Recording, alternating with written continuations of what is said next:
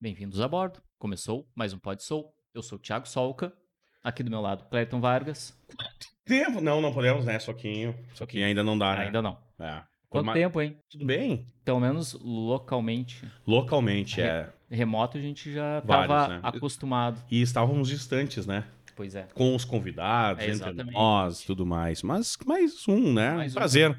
Prazer estar com você, Exatamente. Com todo mundo, quem nos assiste, isso né? aí. Aí agora as pessoas perguntam assim, nossa, vocês não quiseram se cumprimentar, mas estão próximos. É, mas estamos testados, estamos vacinados, Exatamente. graças a Deus, né? Também. Sim. Tem tudo isso, né? E Temos aí? aqui o álcoolzinho, né? O sabãozinho à disposição, né? Isso que importa lá, todo mundo lava suas mãozinhas. É isso Porque isso é importante. A gente, já que eu entrei nessa vibe, não é só álcool gel, tem que lavar as mãozinhas também, né? É import- Sabão é. Água e No sabão início, é no início né, da pandemia, o pessoal falava lá que água e sabão era mais eficiente que o álcool. Mas é porque é prova que as pessoas não lavam as mãos, né?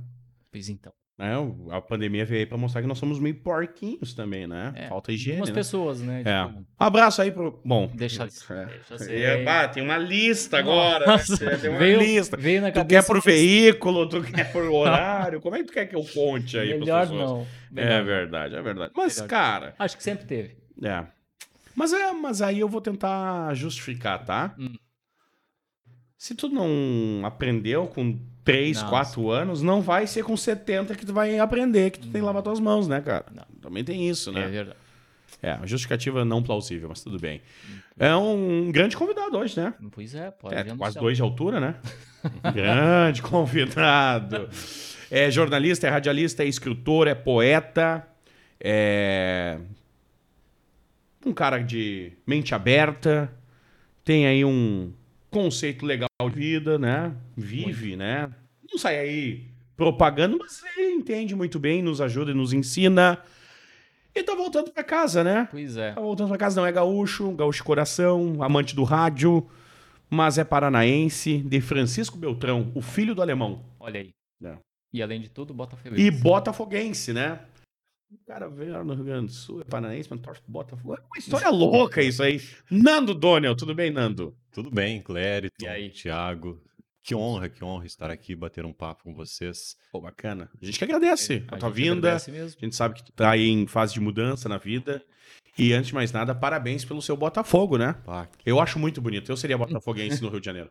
Bonito esse Eu uniforme, né? isso, é Desse muito ano bonito, também, né? Esse muito ano bonito. melhorou bastante, assim, Ah. o, o modelo da camisa também gostei bastante. Eu acho bonito porque é limpo, né? O Botafogo é limpo, assim, a camisa é limpa. Sim. Claro, deveria ter um patrocinador ali, porque ajudaria o clube, né? Principalmente, mas eu acho bonito as camisas limpas dos clubes. E a do Botafogo é muito bonita. Parabéns. Eu gostei da introdução que você fez, né? Que confusão minha vida, né, cara? Pois é, Pois- cara, eu tentei resumir rapidamente a tua vida, mas eu devo ter esquecido muita coisa. Ah, ah, eu fiquei reflexivo quando você disse um paranaense que mora no Rio Grande do Sul, torce pro Botafogo. Cara, acho que resume bem a bagunça, né, de tudo isso. Tia, mas vamos, vamos começar assim, ó. Tu é um guri, velho. O, o expressão gaúcha agora, né? Tu é um guri, velho. Tu é um piá ainda, mas tem uma baita história. É... Como é que vem o Nando Doniel? Aqui eu vou revelar, viu? É Luiz Fernando. Eu sei que ele não gosta. Quem é o Luiz Fernando antes do Nando Doniel? Sabe que nunca foi Luiz Fernando, cara. Na minha família sempre me chamaram de Nando, assim. Então, é, o Luiz foi mais pra escola, daí a época de chamada e tudo Sim. mais, né? E aí eu odiava, porque tinha muito, existe muito Luiz, né, cara? Você- A Fernando também, né? É, mas, mas, mas Luiz é demais, cara. Na sétima série tinha sete, tinha nove Luiz na minha. Uau. Então era Luiz Henrique, Luiz Fernando, Luiz E Augusto. o legal é que os Luizes sempre vêm com um nome. É um nome. É. É, composto, é. Não, Composto, né? composto e nunca idêntico. Não é nunca, não é uma sequência de nove Luiz L U I S, é Luiz com Z, Luiz com acento, Luiz sem acento, né? São as variações de Luizes também, né? É, mas eu venho de uma cidade eh, relativamente pequena, né, do interior do Paraná, em Francisco Beltrão, do interior, sou me considero um menino do mato, assim, mesmo não tendo crescido no sítio, assim, mexendo Sim. com terra, mas sempre gostei muito desse cenário, né, meus avós moravam muito no interior. Sou um cara tímido, é, tem- como tem gente tímida que trabalha no rádio, né, trabalha Sim. com comunicação. E eu tenho, eu sempre fui muito tímido, assim, né, desde a minha infância.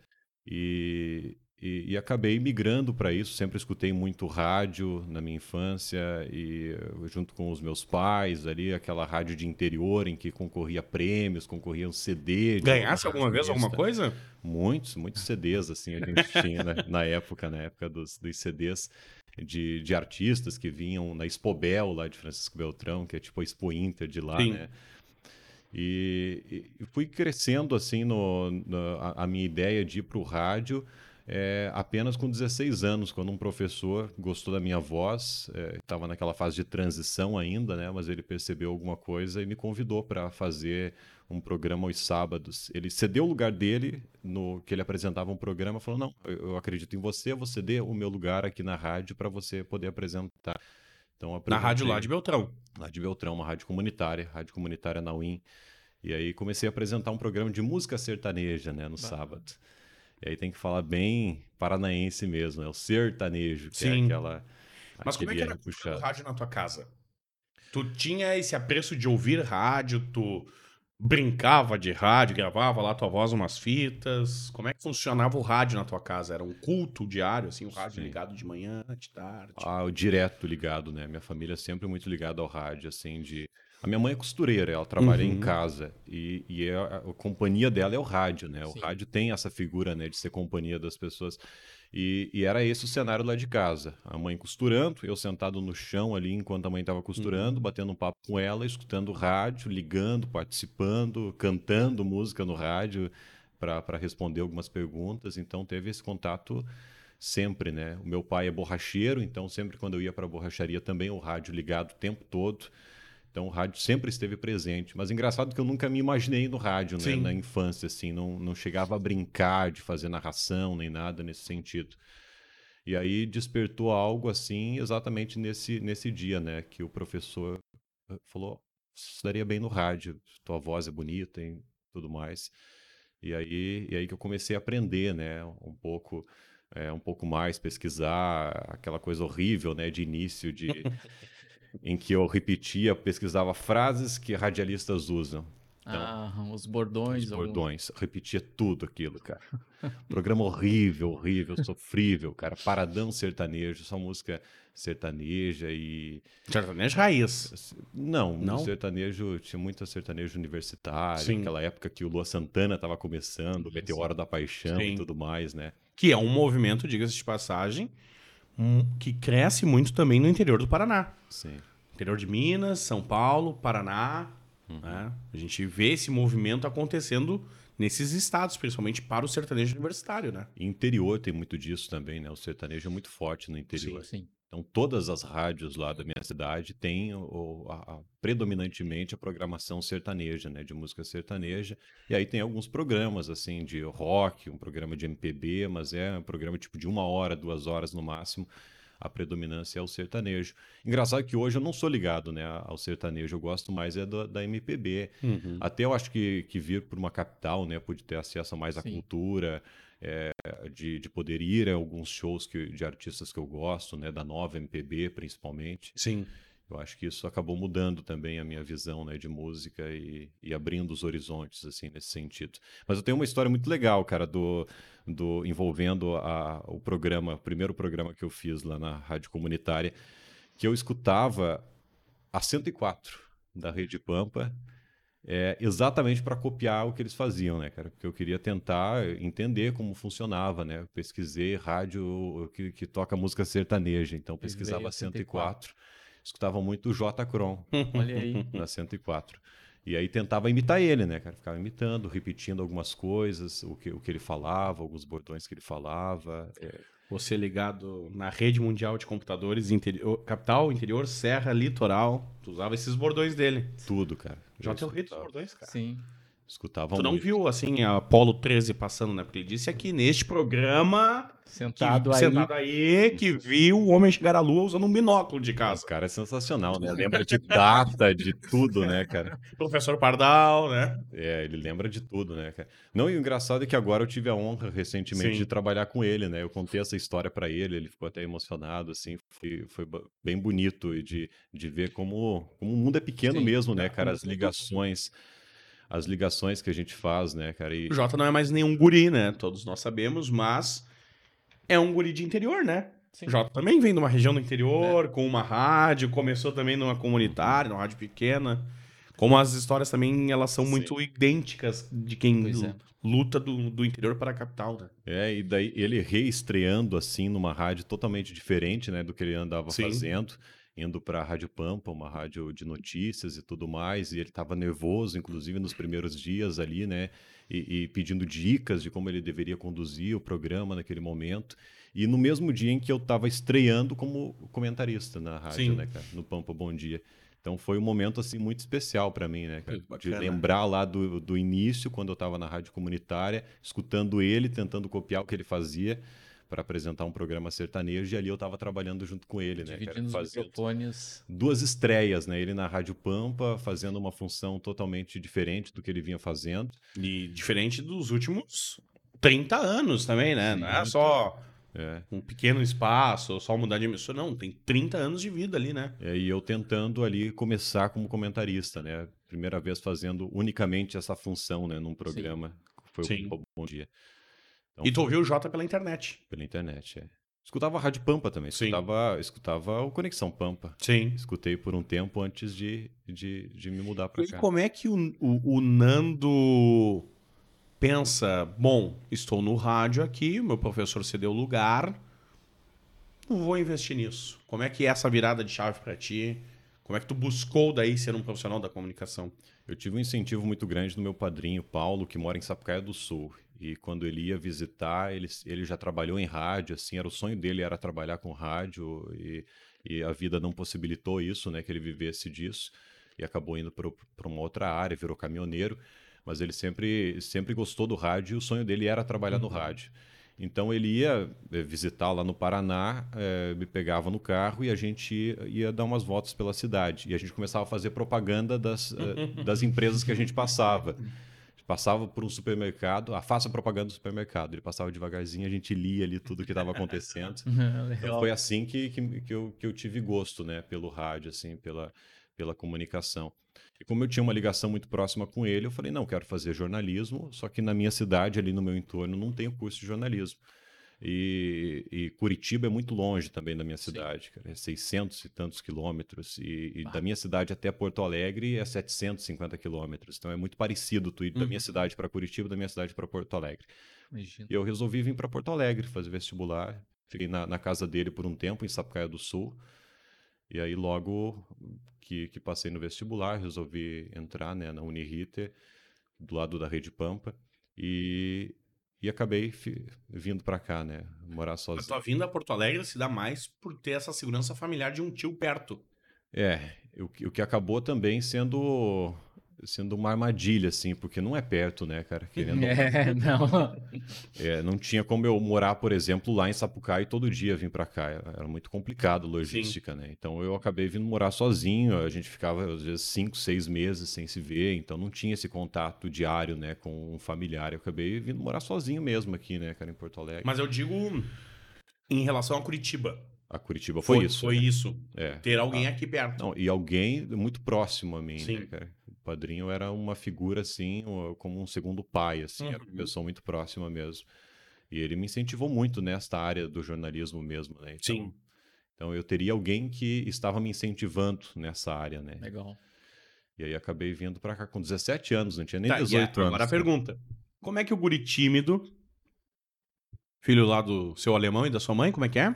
Lúcia. Dona Lúcia, o irmão mais velho, né? Tem a Luana. Vem com 17 anos tentar a vida sozinho. Como é que é pro tímido que da- daqui a pouco tem que pedir ajuda em Porto Alegre? Cara, eu preciso com um supermercado, onde é que tem e tal. Como é que foi? Ah, foi tenso. eu, eu não tive nenhum amigo, cara, no primeiro semestre de faculdade. Não conversava com ninguém. Ficava Sim. ali tímido e eu eu tinha vergonha de responder a chamada, por exemplo, cara. E fazendo uma faculdade de jornalismo, que normalmente a pessoa, as pessoas são mais comunicativas e tudo mais, né? E eu fiquei ali isolado. No segundo semestre que eu consegui que eu consegui ter ali contato com alguns amigos e Socializar um pouco. socializar um pouco, né? Mas no primeiro semestre foi bem intenso, porque eu estava aprendendo a morar sozinho, aprendendo a fazer todos os afazeres Uma domésticos, né? cidade totalmente nova. Totalmente nova, é, o sotaque diferente, eu tinha um sotaque muito forte, né? O R puxado, muitas vezes me atrapalhava assim no R, aquela questão dos dois R's e Sim. um R só. E, e eu sentia muita vergonha, né, cara? Porque eu me sentia muito diferente de todo mundo. Aí eu fui tentar um estágio no, no, no primeiro semestre e o cara falou: Eu só não vou te contratar porque você é paranaense. Eu não tenho boas experiências com paranaense. Bah, Imagine, cara, no primeiro semestre eu desesperado, eu falei: Pô, será que aqui ninguém gosta de Ah, paranaense? Já pensou? Acho que eu vim pro lugar errado.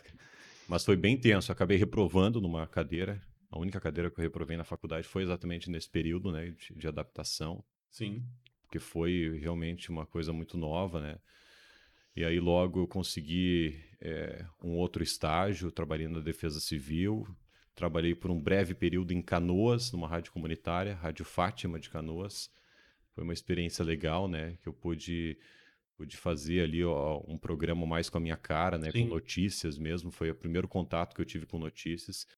E aí fiquei três meses lá e consegui um estágio na, na, na Rede Pampa, que eu fiquei até, até hoje, né? Sim. Que Martin TJ te levou. Pra Caiçara ainda, né? Pra Caiçara. Comecei no... Por três meses eu fiquei na Caiçara. Sim. Trabalhei ali. Eu tive o contato de entrar no ar pela primeira vez numa rádio da Rede Pampa na Caiçara. Com o Paulo Josué, que me deu a chance de ler os ouvintes, assim, né, cara? Então trazia recado dos ouvintes. E, e foi uma experiência muito muito legal. Eu tive contato com pessoas sensacionais ali, né, na Caiçara. O próprio Paulo Josué, né, cara? Que é um alguém que tem uma história gigante no rádio, me deu muitas dicas, né, cara, de, de locução, de como eu deveria me portar no microfone. É, o, o César Manuel, tive uma amizade muito grande ali no início. É, Amanda Bloch mesmo, né? Eu tive contato com muita gente legal ali na Caiçara e logo depois fui para a Rádio Pampa. Tinha saído um estagiário da manhã e aí eu entrei nesta vaga né, de, de estágio no, no Conexão Pampa, que era apresentado pela Beatriz Fagundes, Clériton Vargas e o Pedro Fonseca. Que aí eu tive o primeiro contato ali com o Clériton, né? Não sei Com a se- trupe do barulho. Não sei se foi bom contigo, mas foi assim. Foi, foi sensacional, foi sensacional, assim, foi o programa em que eu mais aprendi, assim, foi o, o início, tive a oportunidade de produzir, de fazer ronda policial, de ligar, é, eram dicas diárias, assim, até no, no Conexão no Até porque início. era um programa bem longo, né? Muito Longo, longo. Seis horas no ar, né? Pá, bastante, bastante coisa, né? E, e era um perfil diferente, era quase uma revista Sim. uh, radiofônica, né? Que então tinha de tudo, a gente falava sobre tudo, não era só. o- Literalmente. É. De notícia é ET. É, a gente tinha. E era sensacional, né? Isso, cara. A gente poderia. Muita, muitos convidados legais, muita, muitas trocas, tanto. Né? Deixa assim. E eu acabei tendo contato, inclusive, mais intenso com o Clériton naquela época, né? É, até, até, Até mais... pela trajetória parecida, né? É. então Também a gente- estava em início de carreira. E Começou na Caiçara. comecei na Caiçara também, então é muito parecido, né? É, e ali eu, o Clériton que, que me ajudou muito, assim, me auxiliou muito de, de, de me orientar mesmo, né? Sim. No, que eu deveria fazer na ronda E eu policial. acho que quando tu chega, é, há uma mudança na equipe, não tem? Acho que o Pedro sai num período, né? Fica a Bia, eu e você, né? Um determinado período na rádio, né? Pedro vai para outros horários, acho que ele vai para noite, depois ele retorna para Eu manhã. acho, que, eu acho que ele já estava na manhã. Ele já tinha que eu- voltado. é, eu acho Eu que ele tinha voltado. período aí. É, eu acho que já estavam já, já estavam os três ali, né? Mas a gente teve alguns momentos interessantes ali de, de, de colocar o programa nos Trend Topics do Twitter, Sim. por exemplo. Ah, a gente colocar. Primeira transmissão a live transmissão- clandestina da Rede Eu tava, Pampa. assis- tava assistindo esses dias, cara, no YouTube. A câmerazinha parada, no, escora no vidro, né? Aham. Janela fechada. Janela fechada, né? escuro. Eu não tinha uma. Mas foi e com uma audiência muito boa, né? Sim. na- online assim também foi uma experiência muito legal, né, de fazer a primeira transmissão, de conversar com os ouvintes daquela maneira, né, e, não, e, e as rádios não faziam isso normalmente naquela época, né, então E nós estamos falando de que ano isso? 2014? 15? seis anos atrás, cara, 2015? é. Então foi algo, foi algo novo e, e tinha a oportunidade, a gente tinha uma liberdade muito grande, né, de Sim. experimentação. Então eu, eu, dei muitas, muitas ideias Sim. e as ideias eram acatadas, Sim. era algo sensacional, né, cara? Que não é tão comum isso, né? Um estagiário dar uma ideia e, e a ideia ser acatada. É, o próprio Pampa Notícias, que eu estou fazendo já há um bom tempo, a gente tinha o Pampa Notícias num formato completamente diferente, né? De duas em duas horas, que era, e, e com um formato de três manchetes e três notícias, né? Sim. Então eu acabei dando sugestão de modificar todo o Pampa Notícias, de fazer eh, de- com uma intensidade maior, né? De, a, a época até fazia de 20 em 20 minutos, um resumo das notícias, não tinha esse nome de Pampa Notícias, mas que se transformou no Pampa Notícias Sim. de 30 em 30 minutos hoje, né? E ne- nessa trajetória, tu foi te encontrando mais jornalista ou mais o radialista? É, é uma linha ali que. é, porque quando você trabalha com entretenimento no rádio, cara, você é completamente radialista, né? Agora, quando você trabalha com, com notícia, você tem que ser um misto dos dois, né? Porque tem uma. Na escolha da notícia, por exemplo, você precisa ser um jornalista, cara, para fazer a, a escolha correta, Sim. mas você precisa ser um radialista para pensar a estrutura de um programa radiofônico, que você Sim. não aprende isso na faculdade, né? Então, acho que é um misto muito interessante. É, hoje, é, eu acho que, que fiz muito mais rádio, fui muito mais radialista do que jornalista em si, né? Na, Uhum. na, na Rede Pampa ali. É, sinto muita falta, inclusive, de fazer mais é, jornalismo, de conversar com as pessoas na rua. Os momentos assim que eu me senti mais jornalista mesmo foi, eh, foram nas eleições, Entrevis- entrevistas que fizemos né, na, na, na Rádio Pampa. Recentemente, ano passado, tive a oportunidade de entrevistar todos os, os candidatos né, do, no segundo turno das eleições, candidatos a. Entrevistei a, o, o pre- atual prefeito, Sebastião Melo, Manuela Dávila, os candidatos a vice. Eu já entrevistei nas outras eleições Eduardo Leite, que, que hoje é governador do Rio Grande do Sul. entrevistei a Joyce Hasselman, quando Sim. ela era extremamente bolsonarista Sim. ainda, né? Líder do governo do Congresso, depois teve todo. É legal a gente acompanhar tudo isso, né? E aí a gente acaba fazendo um trabalho de jornalista exatamente é, com- conforme você já está um tempo a- acompanhando esse tipo de notícia. Que você consegue fazer algumas ligações que você precisa ser um jornalista que acompanha há muito tempo é, estas relações políticas para você fazer no ar, que não é uma leitura como um radialista faria, né? uma leitura de uma notícia. Sim. É um compilado de notícias, de ideias, de análises que você vai fazendo e, e vai criando ali uma notícia nova no ar, né? Enquanto você está ao vivo. Então isso é, é- é- é a parte mágica. Então hoje na, na Rádio Pampa eu, eu acho que eu que, que tinha uma mescla assim muito grande, né, dos dois, principalmente na cobertura política, que é a área que eu mais gosto hoje em dia, né, que eu que eu me encontrei mesmo, né, fazendo é, analisando mais essa questão política. Tu acha que o, o Nando Donnell, que tocava música sertaneja, ficou lá no passado? Eu acredito, cara, que a gente. que nós somos camadas de vida. Então, ah, não vou. Eu não sou uma pessoa diferente, mas fui agregando camadas, né, na, na, minha, na minha trajetória. Então, claro que eu tenho uma visão completamente diferente da, daquilo, mas a- aquele início do rádio está presente até hoje, né? Aquele início de. Foi o primeiro degrau. É, foi a, tenho contatos com pessoas sensacionais, né, que eu conheci naquela, naquela, naquele início de trajetória. O próprio contato com o microfone, assim, né? No início eu, eu me aproximava muito do microfone e aí acabava dando aqueles puffs, sabe? E, e aí eu já fui dando umas dicas, não, afasta um pouco, tem um- uma distância adequada, né? Dependendo de qual microfone que você vai falar. Então ali eu já, isso eu levo até hoje, por Sim. exemplo, né? Então não é um outro Nando, é o mesmo Sim. Nando. É, mas claro que muita coisa mudou, né? Foram muitas camadas que foram agregadas, né? Durante esse, todo esse período, me descobri também na escrita, além do, do jornalismo, coisas, coisas que eu não fazia antes, né? naquele meu início do rádio. Então tem muita coisa diferente, muita coisa nova em relação a isso. Foi muito, foi muito ligado essa questão da escrita, foi muito ligado a, a quando eu perdi meu irmão, né? Meu irmão acabou falecendo e, e aí eu senti a necessidade mesmo de escrever, mais como um diário mesmo, né? Mas depois que eu fui fui entendendo estrutura de texto, entendendo, entendendo estrutura de uma, de uma poesia, lendo mais de um, de um poema, né? Lendo mais estruturas e estudando mais esta linguagem que eu acabei me encontrando mais nessa área. Esse diário, Ele te acompanha até hoje? Tem momentos de fuga que tu vai lá nele e busca inspiração, busca alguma ligação? Ou ele também fez parte de uma camada da tua vida?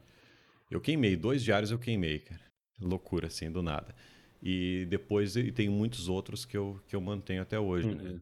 Mas eu mantenho. Hoje o diário é, é celular, né? Sim, Então sim. eu acabo ali nas notas mesmo do celular, acabo escrevendo bastante. Acabei perdendo o contato assim muito eh, Papel manuscrito, né? Papel e caneta. Faço muito mais online. Faço também papel e caneta, mas, é, mas muito mais online do que Sim. acabou modificando também esse, essa questão, né? Sim. Esse incêndio foi uma necessidade tua ou era aquele momento de isso aqui é passado, vamos deixar lá? É, é, foi um momento de fúria, um momento de tristeza. Passei assim por alguns. Até você morar sozinho, você se adaptar. Então a gente, eu- eu tenho ali um, um período que é extremamente melancólico, Sim. né? E não é aquela melancolia boa. Porque tem uma melancolia extremamente necessária, mas é, era mais uma, uma, uma melancolia é, de alguém que estava perdido, assim mesmo, né? Sim. De o que, que eu estou fazendo aqui, como eu vou, como eu estou me adaptando. Chegava momentos assim que eu chegava exausto em casa e olhava a casa bagunçada, eu tenho que arrumar minha casa, eu tenho que lavar minha louça, eu tenho que fazer minhas coisas e, e aí bate aquele desespero que eu faço primeiro, né? Então eu passei muito no primeiro ano, principalmente, Uhum. por esse por esse momento assim mais triste e eu acabei escrevendo bastante, né, nessa nessa minha fase. Sim. Deixa eu pegar então essa questão de morar sozinho. Todo esse processo adaptativo a Porto Alegre. Um menino do mato, como tu disse, vem do interior. Tá aí o quê? Oito anos na capital, tá retornando agora, mas conseguiu te adaptar? Te sente já um porto alegrense? Eu não me adaptei, cara, de, sinceramente não me adaptei 100% assim. Eu tenho muita dificuldade ainda de, principalmente ligado à segurança, à, à rapidez de tudo, né? Se acostumou com a rotina, mas não se adaptou. É, me acostumei com a rotina, não me adaptei. Eu não, não consigo ainda me adaptar a alguém que, que não te cumprimenta de volta, sabe? Sim. Como no interior. Você não precisa conhecer a pessoa, você não precisa falar nada, você levanta a mão para a pessoa. Eu sei É uma é coisa que muito diferente. Aqui é muito comum a pessoa não te cumprimentar. Você pode olhar na cara da pessoa, pode falar o nome da pessoa, a pessoa muitas vezes não te cumprimenta.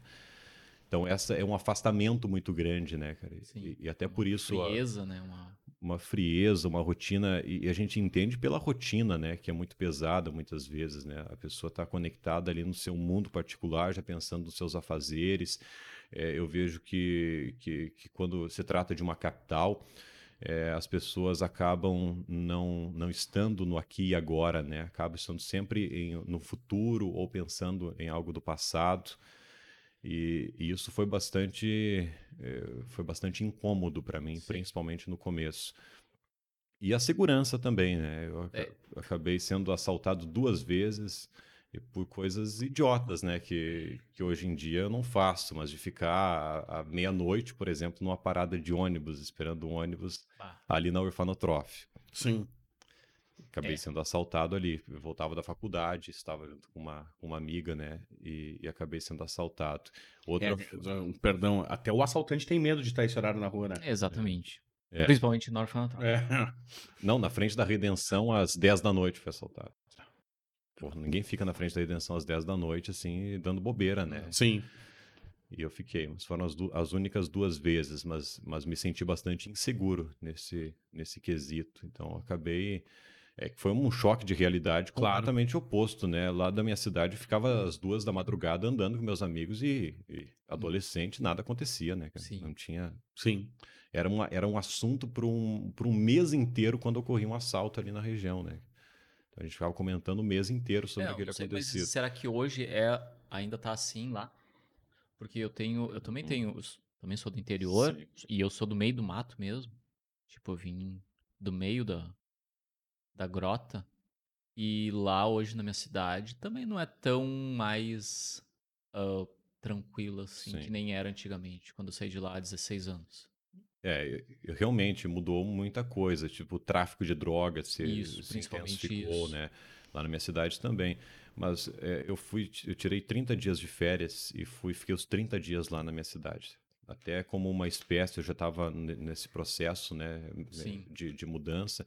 E de, de, ver se eu me identifico ainda com aquela realidade, porque como é, foram agregando tantas camadas, né, talvez o, eu, eu, tivesse a lembrança de um outro Nando, né, não de quem está agora. Sim. Então eu tentei manter uma rotina para ver se eu ia me adaptar, se realmente era aquilo que eu queria, né, e não era só uma lembrança de outrora.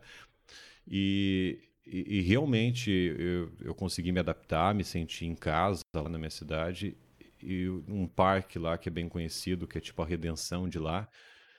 Eu fui de bicicleta, deixei a bicicleta uh, numa árvore, fiquei ali correndo e fazendo piquenique por duas, três horas, sem contato visual com a bicicleta, e ela estava lá, né? Sim. Então é, é.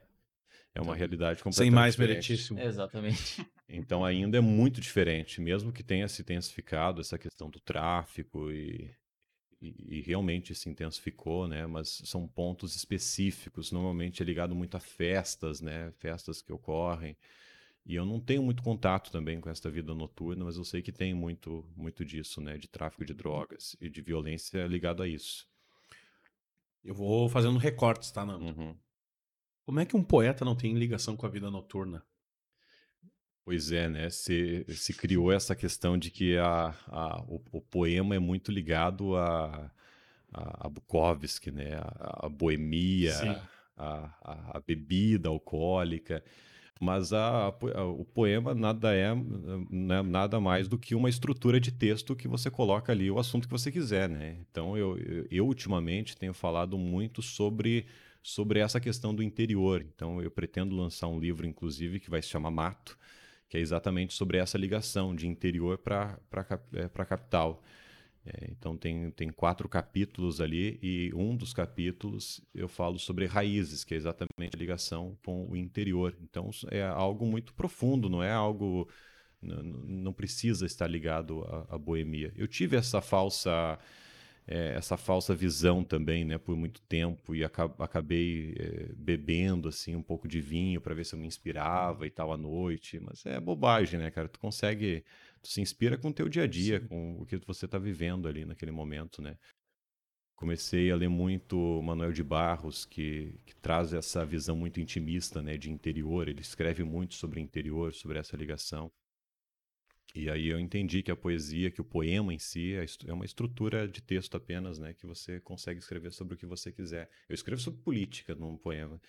Faço muito, muitos poemas sobre Romances política. fracassados também não atuou.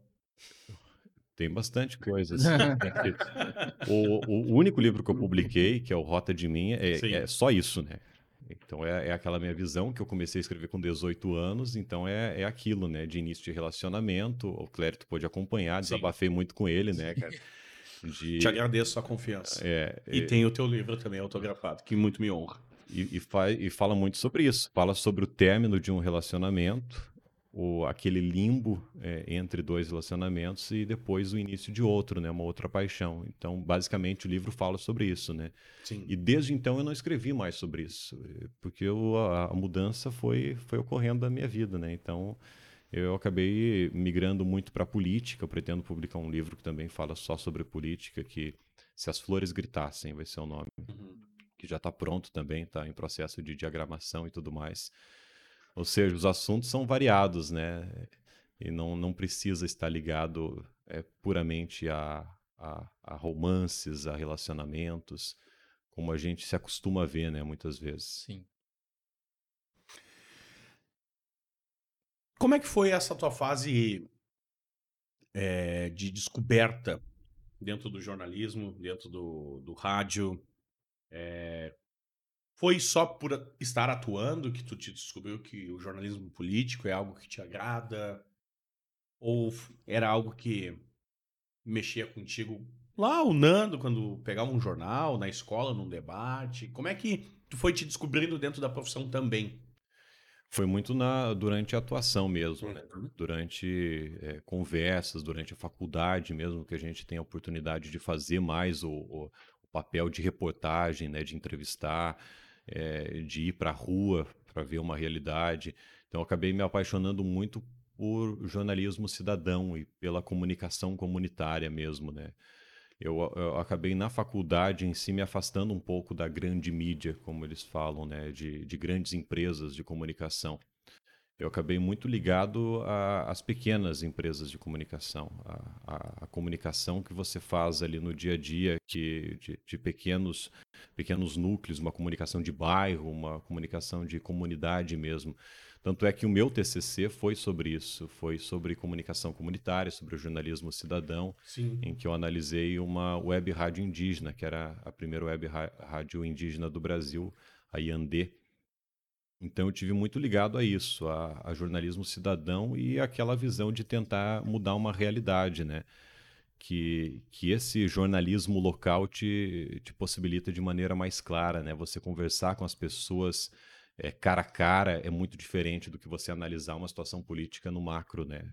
Sim. Tanto é que, que hoje nós temos uma realidade paralela no, em Brasília, nós temos um outro mundo em Brasília, né? Tem toda uma movimentação específica, tem regras diferentes da nossa regra de sociedade.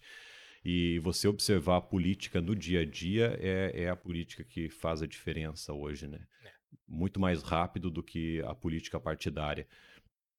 Então é, é, é, muito nesse sentido, assim. Uhum. Inclusive, essa minha mudança para o Paraná vai ser muito ligado a isso, né? A minha ideia Sim. é trabalhar muito com, com comunicação comunitária, com jornalismo cidadão, de ouvir cara a cara as pessoas, é. os problemas da sociedade, contar histórias de pessoas comuns também.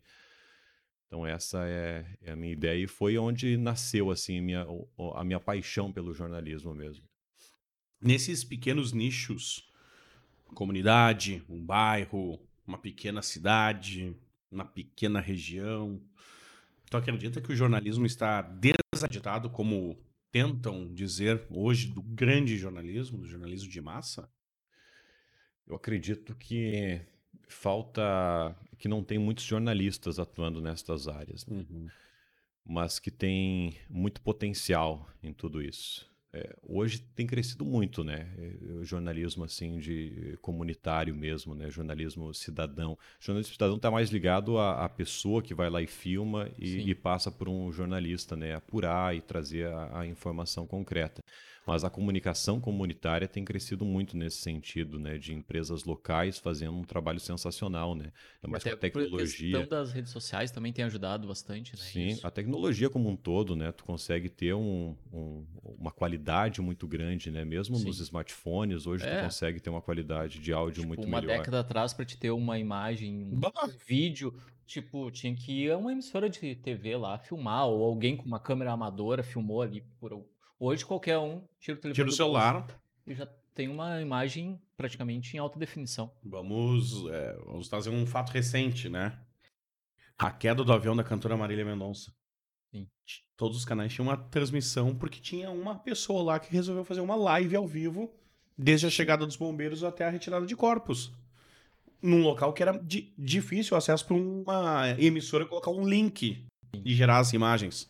Tanto é que nós comentamos, acho que em algum episódio aqui, que a Globo é a primeira a chegar, porque ela consegue chegar de helicóptero e levar um equipamento de Belo Horizonte no helicóptero para fazer o link de lá. Uhum. Que a, a, emissora regional já não teria condições de fazer. É. Então, como mudou. Mas a, a questão também que, que o Nando destacou e que você trouxe da tecnologia é que a tecnologia também, a, além de nos auxiliar a colaborar com o jornalismo, ela te aproximou um fato político da Ucrânia, de um Sim. movimento social do Japão, de eleições americanas, de políticas públicas da Espanha, e te afastou do teu bairro, da tua cidade, da tua realidade. Cada vez mais tu tem acesso ao mundo e cada vez menos tu tem acesso à tua realidade, né? Pois é. E, e aí entra esse jornalismo cidadão, esse jornalismo comunitário de reconectar essas pessoas, né? Aos seus mundos, né? Pois é, essa questão da, da Marília Mendonça, e, e aí que precisa ter uma evolução nesse sentido, né? Porque é, o compromisso eh, ético, jornalístico, faltou muitas vezes nessas Sim. pessoas que estavam transmitindo, né? E aí Sim. passou muito pela, pela transmissão da grande mídia fazer eh, eh, este o recorte, filtro. né? Este filtro de de, por exemplo, a, na, na live, na transmissão ao vivo, eles estavam já anunciando pessoas mortas, né, antes de ter a confirmação oficial. E no jornalismo a gente não dá a morte antes de ter uma confirmação oficial, porque é uma falta de respeito com a família, a família Sim. está apreensiva ali no sentido. Então, Então, a pessoa nem sabe, tipo, nem é, sabe o que aconteceu. Além de uma irresponsabilidade, né? Pois é. sim.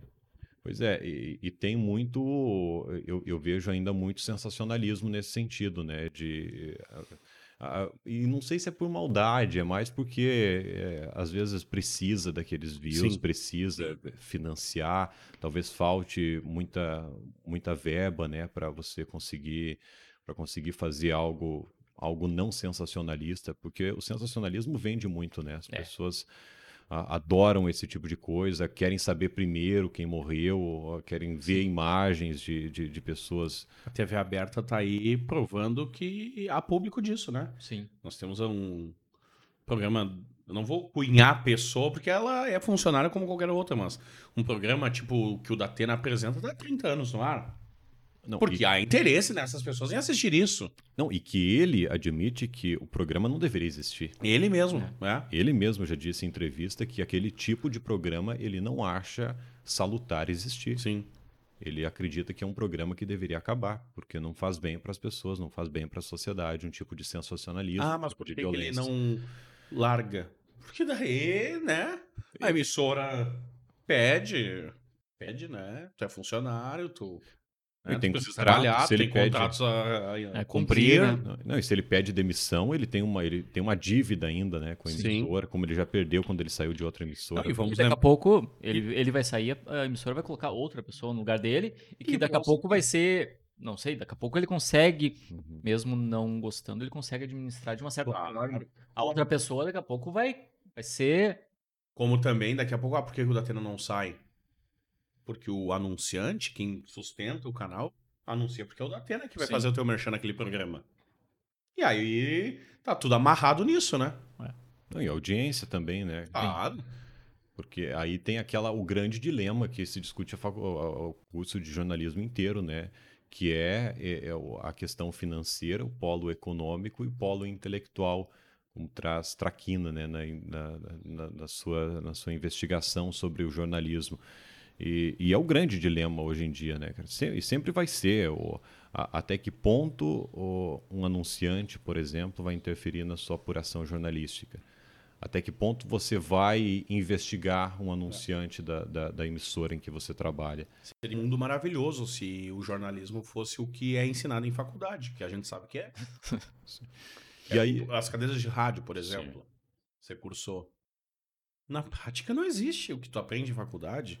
É, Na prática, tu tá ali, ah, porque tem que fazer um roteiro, tem que fazer não sei o quê, barará, barará.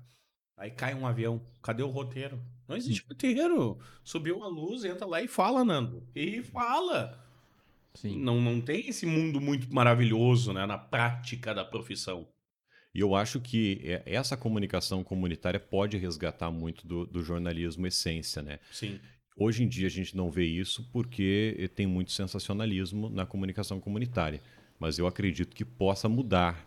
Porque, claro, as pessoas também precisam de, de visualizações, precisam Sim, ficar é. conhecidas e tudo mais para ter o patrocínio. É o mesmo dilema de- da grande empresa, né? Sim. da grande imprensa. Nesse caso, talvez um pouquinho mais, até porque elas precisam viver disso, né? É. Não é receber o teu salário e ponto, beleza? Não, ali tu vive, né? Porque tu monta a estrutura e tem que pagar essa estrutura e a tua vida, né? Não, e são 30 anúncios, né? Exato, tem um, um isso. programa de duas horas.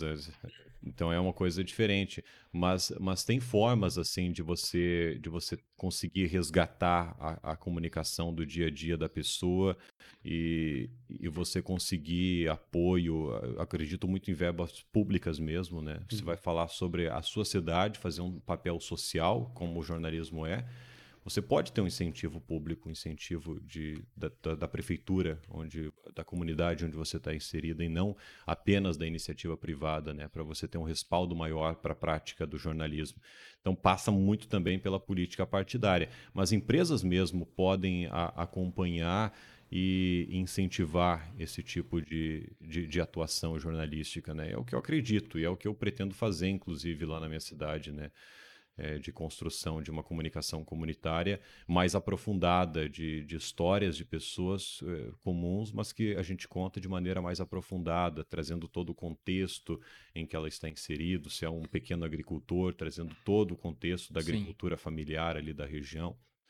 Eu acho que, que se consegue fazer muito um trabalho nesse sentido, porque, principalmente no interior, as pessoas têm muita curiosidade de saber é, sobre é, como a pessoa chegou, como Sim. a pessoa ali que você acompanha no dia a dia, que você vê no dia a dia.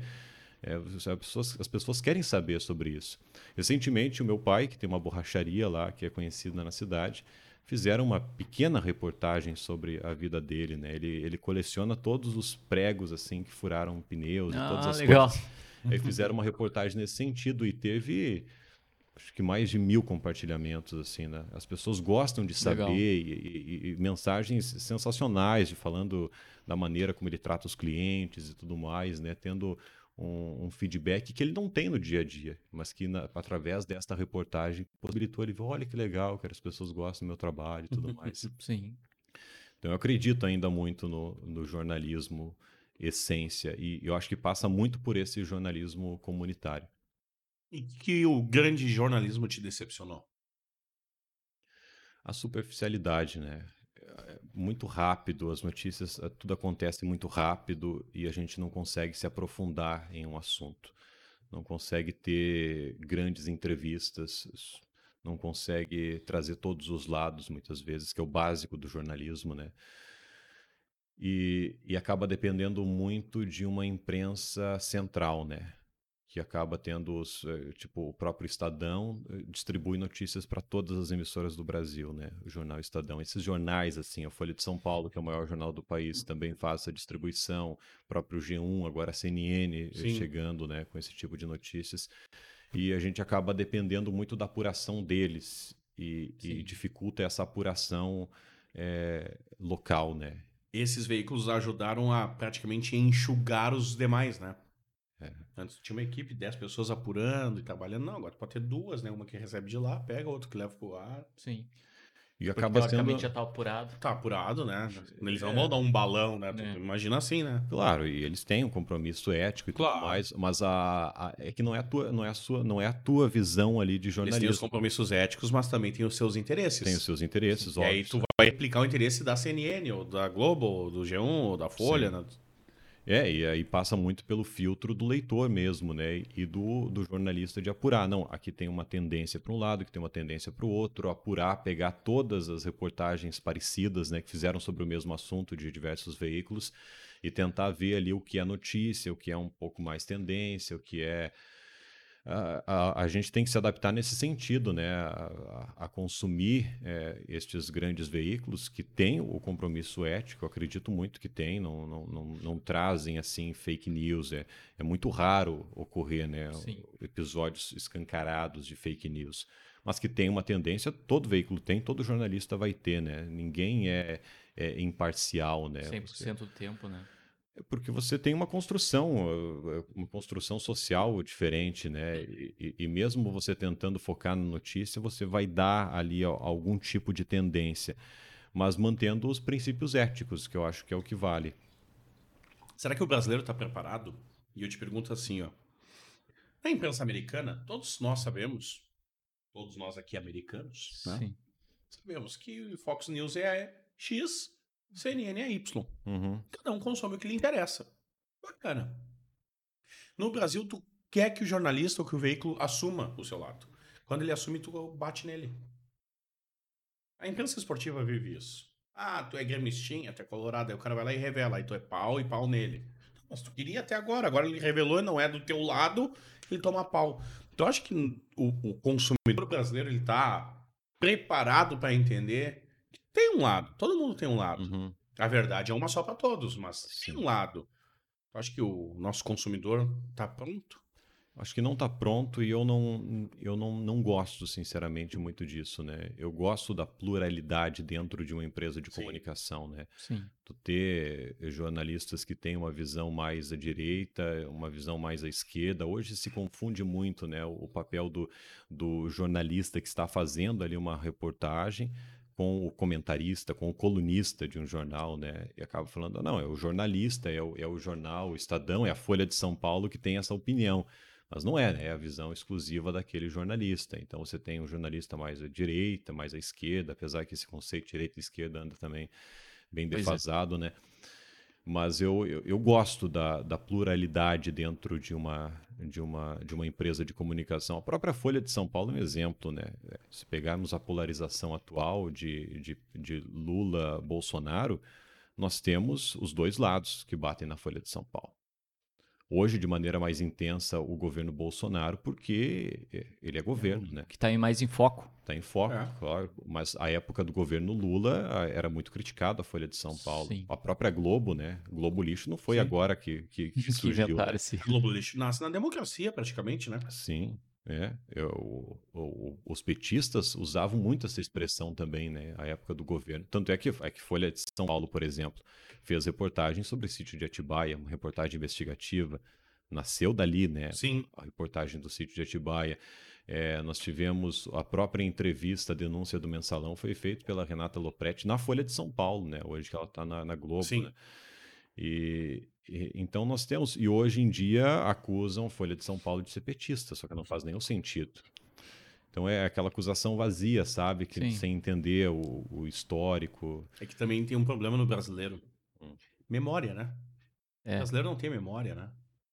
Não, e é, é meio grenalizado também, né? Se tu não tá, tu tá Claro. torcendo pra, pro meu time, tu tá torcendo. Tu Tu é, é contra. tu é contra. E aí tem muito papel das redes sociais também nisso. Tu não né? gostar do Bolsonaro, tu é Lula. Tu não gostar do. Lula, tu é Bolsonaro. Não, cara, É. não gosto de nenhum nem outro. E aí, não posso? Não, não pode. No Brasil, não pode. Pois é. Esse é o problema, né? É, ho- hoje e, e as redes sociais é, juntaram muito, né? Sim, deram tínhamos- voz a quem não tinha voz. É, e- então nós tínhamos pessoas, por exemplo, terra plana. Abraço, Tixon. Beijo pra ti. Nós eu tínhamos terraplanistas espalhados, né? Sempre cara? teve, né? É, o mundo espalhou e a internet juntou, né? Sim. Agregou no- em grupos, né? Ó, tá aqui. E a gente observou que Já ouviu um terraplanista falar? é, algo, é, curi- é engraçado, né? o- Meia garrafa de vinho na cabeça e cinco minutos de atenção, tu acredita? Tô te falando de camarote, que convivo com um diariamente. Meia garrafa de vinho e uns cinco minutos teu de instabilidade emocional, assim, bah, brigou com alguém, Uhum, tu tem certeza que a Terra é plana. pois é. Pô, mas nós temos um, um- governo em que nós temos um astronauta Ah, e temos e tínhamos terraplanistas no mesmo o nome governo. dele não tá lá na, na- na- nas placas de astronautas da NASA. Não está? Não. Ele foi como convidado, ele não foi como astronauta pra, pra estação. Olha É só, é só pesquisa. eu não sabia disso aí, mas é, O Dixon, nosso colega, que é terraplanista, ele não fala publicamente, mas eu vou falar, azar. Ele, justi- ele começa justificando que a própria ONU usa a imagem da Terra plana, não usa a Terra redonda no seu logo. Que o mapa do mundo que a ONU divulga é a plana. E aí ele justifica, olha a posição dos continentes, das ligações de país com país. Não são os mesmos de uma Terra redonda. E aí tu começa. E aí eles dizem que não é redonda, é esférica. E aí começa uma discussão que tu não tem fim, né? Ou tu sai, ou tu enlouquece junto, né? É o que eu faço, eu saio. É melhor.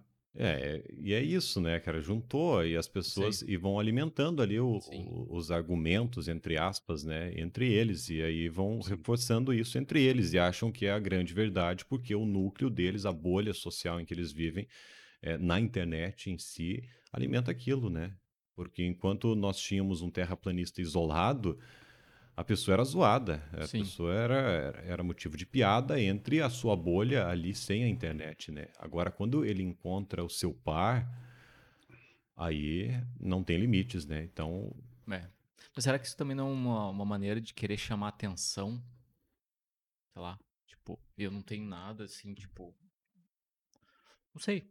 Tô só viajando aqui, mas é chamar atenção pra si de alguma coisa. Ah, eu sou terra. Eu sou diferente da grande maioria. Não... Ah, é Não. que existe, existe um movimento de tu não ser a manada social. Sim. uhum. Então eu penso não. como todo mundo, eu não sou todo mundo. Pois é. É, Esse- Aí tem fundamento. pode ser Uma das mesmo. teses do terraplanista, por exemplo, é que a água não faz curva. E aí ele te pergunta assim, tu vai na praia, bota os pés na água, olha pro horizonte, tu vê a curva da água? Onde é que tá a curvatura do oceano? Se a Terra é redonda, tem que ter caimento. Tu não consegue ver. E aí tu começa. Por isso que eu digo, Se tu estiver na praia na estabilidade. Índia, se tu estiver na praia na Índia, tu consegue ver a, a ponta do Everest? Praia eu não vou eu não vou pensar se é plano ou não. Eu vou pensar em tomar um banho, em conversar com os amigos. Vou pensar se a Terra é plana, cara. Tu ir pra praia pra pensar isso, tu não tem o que fazer da tua vida, tia. Mas é Desculpa, isso, né? O sentimento de grupo, eu acho, né? Que Sim. pode a- alimentar. Porque historicamente a gente tem, a gente vive em grupos, né? E, então. e- Conceito de sociedade, né? É, e, e a gente tem na, na internet muito isso, né? De grupos específicos, agora que é, historicamente não era possível pelo afastamento né, dessas Sim, pessoas. Então hoje nós temos grupos específicos que pensam coisas absurdas. Nós temos a, a Deep Web, por exemplo, em que coisas absurdas ocorrem né, na Deep Web Sim. é, grupos de pessoas que. Aí entra até a questão da criminalidade, e não precisa nem para a Deep Web. Essa semana saiu uma reportagem na Folha é, de pessoas que estão vendendo dados de milhões de brasileiros através de uma conversa no Facebook, por Sim. exemplo. Então nós temos coisas muito é, é- é que vai muito do comportamento da sociedade em grupo e de que é, por exemplo, se, se sente apegada a, a- àquele conceito e se sente parte de algo maior, né? E eu acho que é muito mais nesse sentido, Sim. né? De você se sentir parte de, de, de algo maior, nem que vai contra também essa visão Sim, de, é. de- do senso comum, muitas vezes, né? De sociedade, mas que acaba passando dos limites, né? Porque você pode ter uma visão completamente diferente que não saia da realidade, né? Que nós estamos vivendo. Nós temos pessoas, as pessoas são completamente diferentes uma das outras, né? Então é legal esse conceito de grupo, de fortalecer a questão do grupo. Olha o movimento feminista, por exemplo, tanto que Sim. se fortaleceu nesse sentido, né? É o próprio conceito de veganismo que eu faço parte, então se fortalece muito através desses grupos também, mesmo nas redes sociais. E é um, um debate muitas vezes salutar, né? Claro que É. tem os malucos lá também. No próprio movimento vega- eh, de vegano, né? Do veganismo, nós temos antivacinas. Uma porcentagem muito Aham. baixinha, mas tem. Sim. É, tem aquele- aquela ideia de que vegano é antivacina, né? Porque, obviamente, é feito com, com ovo, é feito, tem teste em animais, mas é uma porcentagem muito baixa. Acredito que 99% dos veganos eh, tomam a vacina, não são antivacinas. Mas tem essa, eh, essa, eh, esses malucos também em todos os movimentos, né? O problema é quando se torna algo muito grande. E quando nós temos Aí faz barulho, né? faz barulho e quando você se você tem representatividade política. Ah, Aí nós é, é que essas pessoas se juntaram de uma maneira que conseguiram colocar a gente delas lá. pois é. Então nós temos ah, representatividade na Câmara dos Deputados de, de pessoas que acabam tendo uma visão completamente deformada, né, de sociedade. Que, e, a, e a sociedade, a Câmara dos Deputados, nada mais é do que uma representação da sociedade, né? Pelo menos Sim. essa é a ideia Sim. é, é a ideia inicial de ter um Congresso Nacional, né? E a Câmara, principalmente. E nós temos figuras de todos os tipos, né? E, e- e que atrai também, como vem crescendo, vem juntando essas pessoas, acabam elegendo outras pessoas eh, que, que pensam da mesma maneira, né? Então nós temos malucos de, toda, de todo tipo. O problema não é o maluco na tua sociedade, o problema é o maluco na sociedade com poder, né? Sim. Esse é o problema, né? O maluco que tem o poder. Né? Sim. Uá, tá louco. Falou de camadas, e aí tu falou do veganismo. Como é que acontece es- essa virada também na tua vida? Não, o curioso é que eu vim para o Rio Grande do Sul e virei vegano, né? Parabéns. Ah, é? É, A terra do churrasco. pra ser Não era né? vegano lá. Não era, não era. Eu comia bastante carne, assim, era uma, tinha uma cultura de churrasco muito forte, até pelo interior, assim, minha, meus avós, né, que faziam sempre aquela churrascada, final de semana, final de ano, Natal, juntando a família toda. Então sempre teve esse conceito, né. Eu vim para o Rio Grande do Sul e, e acabei me identificando muito quando eu comecei a, a, a observar e a ver alguns documentários, Terráqueos, por exemplo, ou A Carne é Fraca, que é um documentário brasileiro, né, que fala sobre a indústria, porque é um outro assunto interessante que entra no veganismo também, que a gente acaba se afastando muito, né, de tudo, de- da essência daquilo. seja da sua alimentação, seja do vestuário, seja do, do óculos que você está usando, é, do, do, próprio microfone que eu estou falando. A gente não sabe de onde veio cada peça, cada onde, onde que, que foi fabricado esse parafuso. A gente não sabe, né? Sim. A gente acaba se afastando do, da essência de tudo, né? E na alimentação não é diferente. É, a gente se afasta demais que as pessoas nem sabem, é, ou sabem, mas não pensam sobre aquilo, de como a, a, é produzida uma carne, por exemplo. Então, é, eu, eu, defendo muito que as pessoas eh, saibam a essência de tudo que você vai consumir, ou pelo menos eh, da, da alimentação, né? Eu Sim, acho muito é importante. Né? Tu é o que tu come. E se escolher comer carne, cara, perfeito, come. Não, eu não, não sou aquele vegano que fica apontando. Eu vou para churrasco com os amigos, levo lá meu, meu churrasco vegano. Hoje tem muitas possibilidades, né? De, de, de, até no supermercado, uhum. assim, você encontra.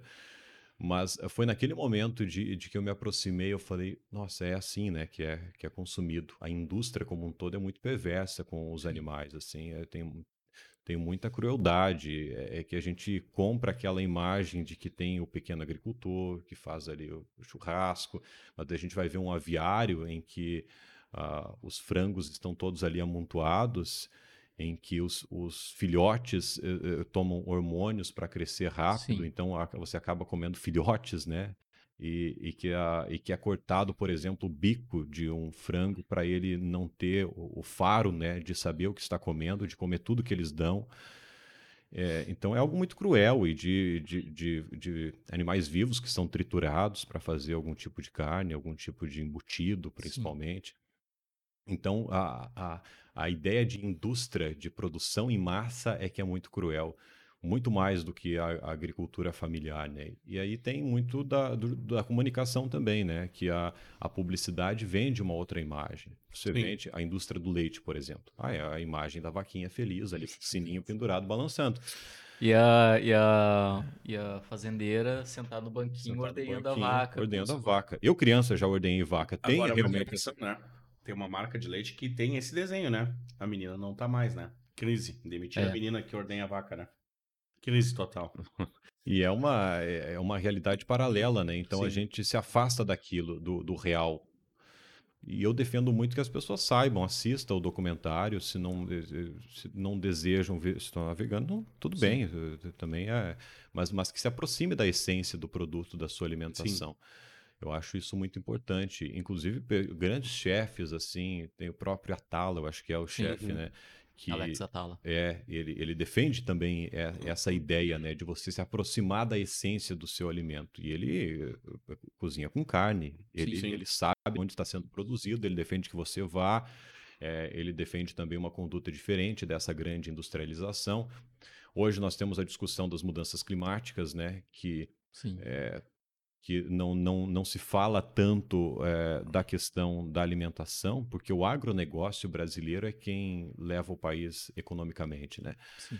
Então, o agronegócio, ou principalmente a agropecuária brasileira, financia tudo. Nós temos o agro é pop, o agro é tudo, não sei. Sim, sim. Cara, as empresas de comunicação, é, todas as empresas de comunicação estão ligadas ao agronegócio e à pecuária. Ah, eles, eles financiam tudo financiam ONGs. Nós temos agronegócio financiando ONGs. Então, as ONGs acabam afastando a ideia de que o principal problema das mudanças climáticas hoje é o consumo de carne. Não é você tomar banho de meia hora. É o consumo de carne. As mudanças climáticas estão ligadas ao consumo de carne hoje Sim. em dia.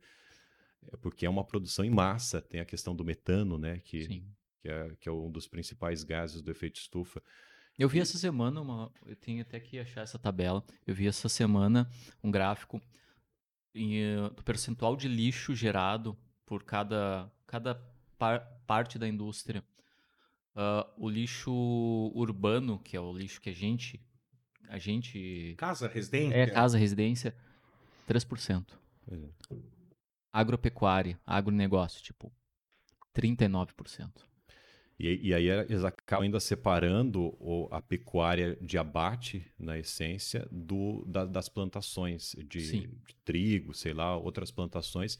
Só que mais de 70% do que é plantado é para alimentação. Sim, dos animais. desses, desses Então faz animais tudo da parte da pecuária. indústria agropecuária, né? Então quando se fala que é uma Não, e mentira... tinha uma separação ainda. Ah. Ah, 39% é só de pecuária. É. Agronegócio ali, tipo, plantação ali com dejetos de, sei lá, ah, veneno, essas coisas, é um outro, era um outro percentual. Isso nem Uhum. tava, nem estava dentro da... per- Eles fatiaram. É, eles fatiaram. E a segunda, e a segunda, se eu não me engano, era pecuária, a segunda ah, setor que mais gera lixo é mineração. Pois é. E o terceiro é a minha casa. Rapaz, do céu, que eu tenho, às vezes, de lixo. assim, olhando, Cara, só moro eu e minha mãe, cara. Como é que tem tanto lixo ali? Pois é, e, a, e, e daí se fala muito sobre o desmatamento na Amazônia, né? E realmente não, Sim. não tem muita criação de gado na Amazônia. Sim. E aí esse é o grande argumento, né? Isso é mentira, não, não é a agropecuária, mas a, a E desde plantação... que o mundo é mundo, pega fogo na Amazônia, né? É. Que tem aquela cultura de tocar fogo numa época do ano e tal também, né? Pra- é- muito para tem tem para pecuária também, mas muito para para plantar, né? Uhum. Para alimentação da pecuária. E aí que está ligado diretamente Sim. à agropecuária também, né? Então o desmatamento da Amazônia é muito para plantar alimentos para os animais comerem. É, e às vezes também não só para os animais, né? Tipo, soja, milho, isso daí virou um commodity, né? Temos que alimentar os chineses, tanto, né? tan- tanto é que Que a justificativa do preço do feijão, por exemplo, feijão custava 2 pila, 2,50, 3 seu Paraná, que é um dos maiores produtores, se não o maior produtor de feijão do Brasil. E o feijão foi 10 conto, por quê? Porque quem plantava feijão pensou, cara, por muito menos eu planto muito mais em soja. E vendo soja dólar, feijão é dólar, sim. soja. E aí foi reduzindo, reduzindo, reduzindo, e o preço? A própria carne, né, exporta principalmente para a China de maneira mais intensa, que eles acabaram eh, importando muita carne brasileira, né? Sim. E aí aumenta o preço da carne. Pois é. porque é. É, muito E aí aumenta o custo de produção.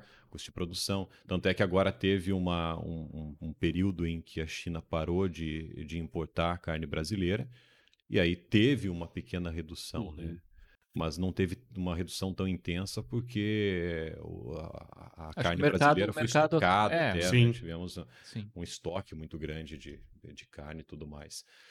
Mas é isso, e não é o Brasil o problema, é o mundo, né? O Claro. mundo que é, é- é- é o estilo de vida do, do- que precisa mudar. É, está, está muito ligado à nossa à saúde do planeta, à nossa sobrevivência. Mas tu acha que a curto e médio prazo a gente vai mudar isso? E eu vejo que nós tivemos uma mudança muito rápida em relação à porcentagem de pessoas veganas e vegetarianas no mundo. Aqui, no Aqui a gente tentou, a gente tentou começar esse. Claro, falhamos, Sim. mas depois da pandemia a gente diminuiu. Não vou dizer que a gente falhou, mas a gente diminuiu muito, sei lá, mais de 50% o O consumo que é carne. sensacional, né? Você diminuiu o consumo de carne. Eu comecei na- na- no movimento Segunda Sem Carne. Comecei eh, parando só na segunda. A gente acho que começou, tipo, teve uma época que a gente ficou, acho que mais de mês sem comer carne. É. Não, e que daí tem- também tem aquela. é, que as pessoas são muito ansiosas, né? Eu, eu vejo um documentário, quero virar vegano, amanhã eu Ah. viro vegano, passa mal e. É, Sim, é, é. tem aquela era, questão da modinha, né? Sim, é. Modinha. E não é assim, né? cara? Eu parei eu, numa segunda. Não, a gente parou, a gente começou meio que, me- meio que mesmo por questão de saúde mesmo. Sim, sim. Aí, claro, a gente, a gente sabe.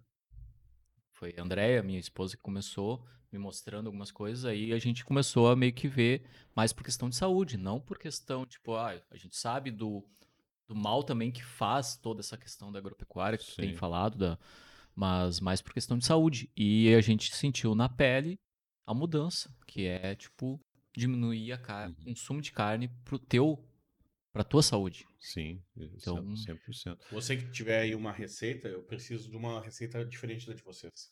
Eu queria começar a aprender o segunda sem pão.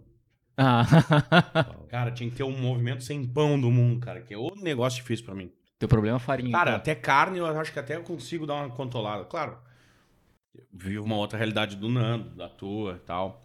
Mas o problema pra mim são os farináceos, cara. Ah, É, o pão é terrível. Não, e farinha tá em tudo, né, Sim. gente? É difícil muito Bah. fugir assim. Que, ó, Tenho, é, eu tenho a- amigos que têm intolerância a glúten, né, cara, que sofrem muito, muito Sim. mais do que um vegano, por exemplo, que tem uma facilidade hoje Sim. em dia né, muito maior. Sim. E de até na internet mesmo a gente encontra, né, muitas receitas veganas e consegue aplicar alguns pratos muito parecidos que você fazia com carne. Começaram a popularizar também, Sim. né? É, e coisas muito gostosas. cara. Antigamente, Nós não temos- sei se você enfrentou isso, mas vai comer fora num restaurante normal, 18 pila, tinha um buffet livre e 70 carnes. Aí tinha nas opções veganas, já era 40 reais. É, não, ainda é muito caro. É, Tu coloca vegano ali, às vezes é, é algo curioso que acontece. Esses tempos teve uma, uma empresa que, que fabrica chocolate, né? Tinha uma barra de chocolate. Aí eu sempre leio os ingredientes ali, não tinha nada de animal. É, entrei em contato com a empresa, realmente não tinha nada de produto animal. Depois veio o rótulo vegano. Passou de 7 para 17 reais. Só por causa do rótulo vegano. Carinho. Nossa. É isso. Mercado. isso. É, é meio que. Lei da oferta e da procura. Exatamente. Mercado. Mercado. Então, realmente tem um, um preço assim muito grande, de, de um aumento muito grande. Mas a, a, a ideia é você é você conseguir fazer teu, teu, tua, tua própria alimentação, né? Você cozinhar, conseguir é, aplicar ali a- o, o conhecimento que você vai aprendendo. Mas mesmo aqui em Porto Alegre tem crescido muito assim de empresas que acabam não vendendo muito caro, acabam popularizando mais, Uhum. né? Teve um caso interessante, agora não lembro o nome, mas teve interessante de, um, de, uma, de uma churrascaria, Virou churrascaria vegana na Zona Norte. cara que virou vegano. Olha que sensacional isso. Os caras tinham churrascaria só de carne, aí começaram a disponibilizar versões veganas baratas. E, hoje é só hoje é vegano. só vegano. Sim. Porque as pessoas é, realmente, quando tem uma opção barata, nós temos Se criou uma veganos. referência, né? Um ponto de Nós temos referência quase lá. 10% de, de, de, de pessoas aqui em Porto Alegre É. que são vegetarianas ou veganas. E isso que você destaca é importante. Porque além de um estilo de vida, um conceito de vida, a gente sabe que o que move a pessoa ainda é o seu bolso. É difícil tu te tornar vegano e tu não ter como arcar esse novo Ah, mundo. sim, com certeza. Então, se tu consegue popularizar na rua opções veganas, tu consegue aproximar as pessoas da realidade e elas entenderem que, olha, não é tão caro, dá pra fazer também. E aí, Sim. a gente sabe que é o bolso. Com oito reais, compra uma coxa, sobrecoxa. E tu consegue fazer ali pra você, pro seu marido, pra talvez uma criança. Aí será que com oito reais consegue fazer uma opção vegana para as três pessoas? Então é bom essa popularização é, comercial para que o movimento ganhe novos adeptos. Porque entendo que a realidade também é muito próxima, né? É, até então era um movimento muito elitista, assim, Sim. é, tipo, muitos ricos que acabam, a- aca- acabavam adotando, né, esse tipo de dieta, que não era nem uma questão eh, filosófica muito, né, era mais um conceito de dieta e tal. E, e hoje em dia eu, eu vejo essa popularização. Nós temos em comunidades, por exemplo, veganos fazendo um trabalho sensacional. Lá em São Paulo mesmo tem uma página que é, é- é vegano periférico, que traz Uhum. opções baratas, né? De você Sim. vai numa feira, você consegue ali é, com 20 reais fazer alimentação para quase a tua semana inteira. É, porque você consegue utilizar a- a legumes e tudo mais, né, para fazer a para fazer ali, não digo nem substituição, mas uma alimentação, né, balanceada, uma alimentação com todos os nutrientes que você É, precisa isso tem muita gente dia a dia. também, muita gente que bate nisso aí, né? Ah, ah, ah, tu é vegano assim, e como é que tu faz pra, pra repor a proteína? Pois é, e Sim. quando É, proteína é vegetal, né? na- Pois é, e eles não, eles não conseguem entender, né, que não existe só proteína animal. Sim, Claro, e- não, e a proteína animal chega no animal porque a proteína tem a base vegetal, o animal Sim. come o vegetal e Sim. aí tem a, a- proteína no animal. Então, em qualquer, em qualquer alimento, não existe carência de proteína, por exemplo. Ninguém fica doente por carência de Só proteína. suplementa quem come mal, né? Já teria Não, e a suplementação, na literatura a- médica, né? a suplementação vegana normalmente está ligado à vitamina B12. Vegano precisa suplementar B12, mas não só Sim. vegano. Nós temos, eh, eh, agora me- não sei se é 60% ou 70% da população que tem carência de vitamina B12. E nós temos o que 15% da população vegetariana ou vegana. Então não é um problema só só para os vegetarianos e veganos. A, a B12. Nós temos muito desconhecimento médico, inclusive, né, sobre esta vitamina que é tão importante. Muitos estudos estão sendo realizados nesse Sim. sentido nos últimos anos, né? Mas realmente quem sofre, quem sofre de maneira mais intensa precisa suplementar. Todo vegetariano e vegano precisa suplementar B12. E não essas vitaminas que você encontra assim em, em lojas e tal de cereais, normalmente são, são, são vitaminas com, com muito, muito baixo ali o grau né, de, de, de vitamina. Muito pobre o Muito teor. né? pobre, é. Então nós, é, você precisa Manipula. suplementar. É, é, é, não é muito indicado também a manipulação, não sei por qual motivo, mas muitas pessoas continuam com carência depois de tomar vitamina manipulada. Então eu acabo importando Sim. muito eh, de fora mesmo, né, vitamina. É, eu acabo tomando, eu tomo todo dia, né, vitamina, eu tomo 2000 mcg, que é o grau ali de, de vitamina de do comprimido, né. Sim. Então todo vegano precisa suplementar. Isso é muito sério. Pessoas Sim. têm sequelas terríveis se não suplementam, se tem falta de B12. E, e vai e, e afeta todo o teu organismo, né, cara? Desde impotência sexual, por exemplo, até a pessoa eh, morrer por falta de vitamina B12. É. Então você precisa Sim. consultar um nutricionista e, e- e, infelizmente nós temos muitos nutricionistas e médicos que não entendem da vitamina B12 e acabam dando uma orientação errada, assim. Então muita gente sofre e acabou tendo sequela exatamente por uma orientação errada. Então a, a, a ideia é você procurar alguém que entenda. Tem muitos nutricionistas especializados nisso, né? Muitos médicos que falam, inclusive, na internet sobre Mas isso. aí, de novo, né? A questão dos nichos sociais. Uhum. Uma, uma pessoa de uma classe BC, C, CD, ela não consegue chegar num nutricionista, né? Porque a rede Isso. pública já não tem. Pois é. Então nós temos essas carências. Ou se E tiver, aí- vai demorar dois ou três anos É, é. E aí, daqui a pouco, tu tem acesso ao nutricionista, por exemplo, o Nando tem acesso ao nutricionista. Aí vai, aí chega num nutricionista que vive o glamour do mundo, que não é a realidade do mundo também. Pois é. Então, nós temos alguns buracos, talvez, né, nessa estrada para conseguir, tipo, Muitos. tem que ter um profissional que entenda, como você disse, da B12, beleza, mas será que essa pessoa consegue chegar a esse profissional? Aí nós temos uma barreira ali. Então tem, tem uns buracos, né? E a internet é aquele campo minado, né? Pode achar um bom texto, um bom profissional, uma boa literatura, como pode achar 400 sites falcatruas ali junto, É. né? No, no caso da B12, tem a facilidade que ninguém morre de, de excesso de B12. Então, Sim. Não existe excesso de B12. Então, tu, você, se quiser suplementar por conta própria, tomar ali é, de 500 mcg a 2000 mcg, tu pode tomar sem, sem consulta médica. Teu organismo você consegue vai conseguir, comprar de vai maneira... conseguir... É Porque sai tudo na urina, né? Sim. o Sim. excesso. Então não tem problema nenhum. Tu não vai ter uma situação agravada de maneira alguma se você suplementar B12. Então você pode fazer essa suplementação por conta própria. Então tem alguns profissionais que acabam orientando gratuitamente até pela internet. Você observa ali, vai buscar o currículo da pessoa, né? Qual a especialização dela e tudo mais. Mas você consegue fazer esse, esse, esse processo, né? O que não pode é deixar de suplementar. Se Sim. você eh, pretende virar vegetariano, vegano, tenha muita atenção à vitamina D12. Você precisa suplementar. E se você conseguir cozinhar em casa, você consegue economizar dinheiro. Tu não precisa ser algo elitista. Siga algumas páginas, eh, Vegano Periférico, que é uma que eu lembro agora, que, que traz assim receitas do dia a dia que você consegue economizar muito. Mas Sim. no próprio YouTube tem Sim. tem canais assim muito bons que, que acabam trazendo receitas e dicas para o teu dia a dia. E o básico, arroz e feijão. Arroz e feijão é vegano, as pessoas ah, parece que não é. sabem, né? Que, ah, nunca comi comida vegana, nunca comi arroz e feijão. É, Arroz, feijão, um legume, Uma farinhazinha de mandioca. pois é. brócolis, eh, berinjela, Tá, abobrinha. Se for ver, se for ver, a maior parte da alimentação é vegana, né? A Tipo, maior parte, é. Porque a gente só, só vai colocar ali o que é- Raízes. É, o que é animal, né? Tipo, carne, ovo, leite.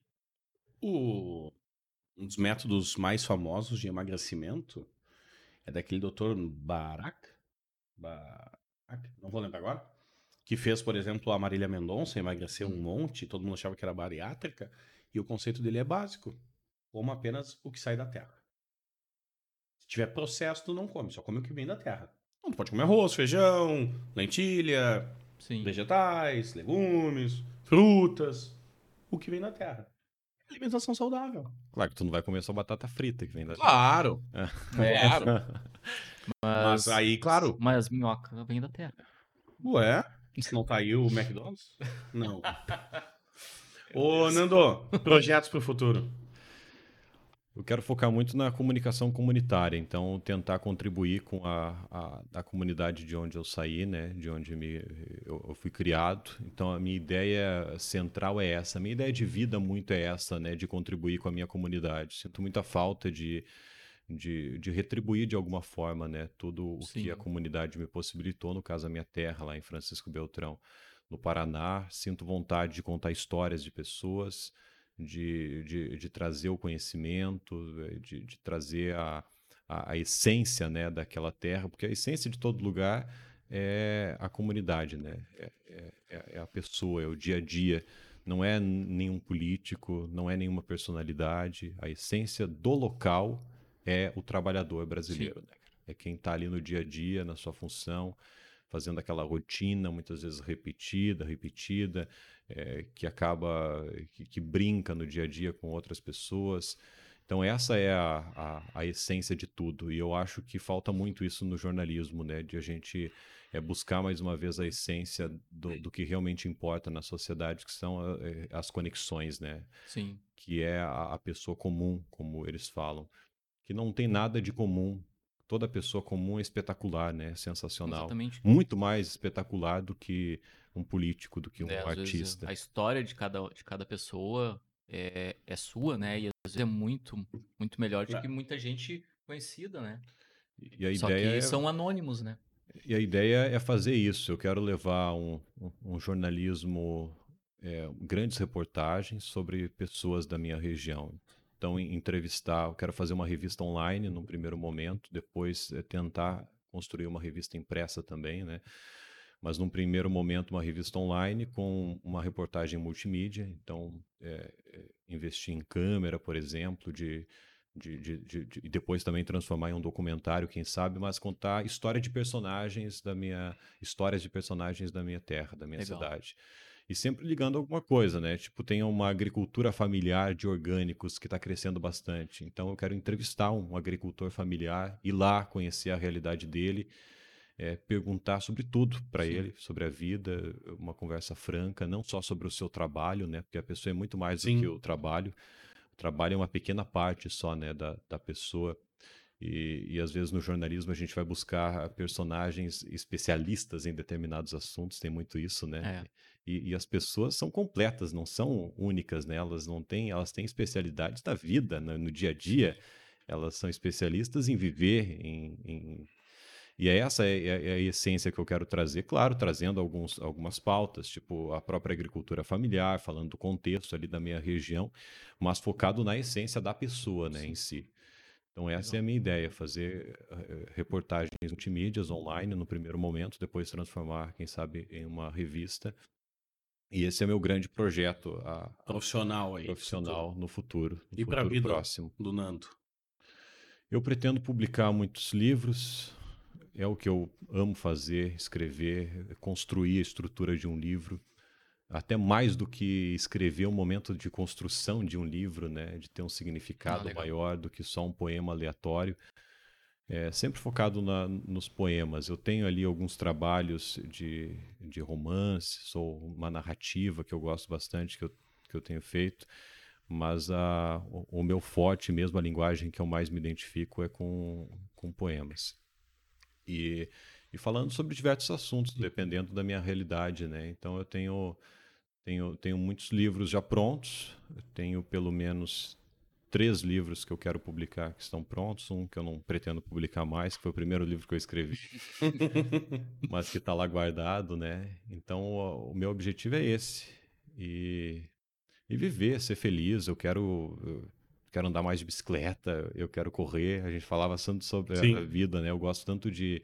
Eu, eu- eu participei do atletismo, né, por muito tempo, então eu gosto muito de correr, gosto muito de andar de bicicleta, gosto de estar com a minha família, de, de conversar, de ficar ali do lado enquanto a mãe está costurando. É isso que te faz feliz?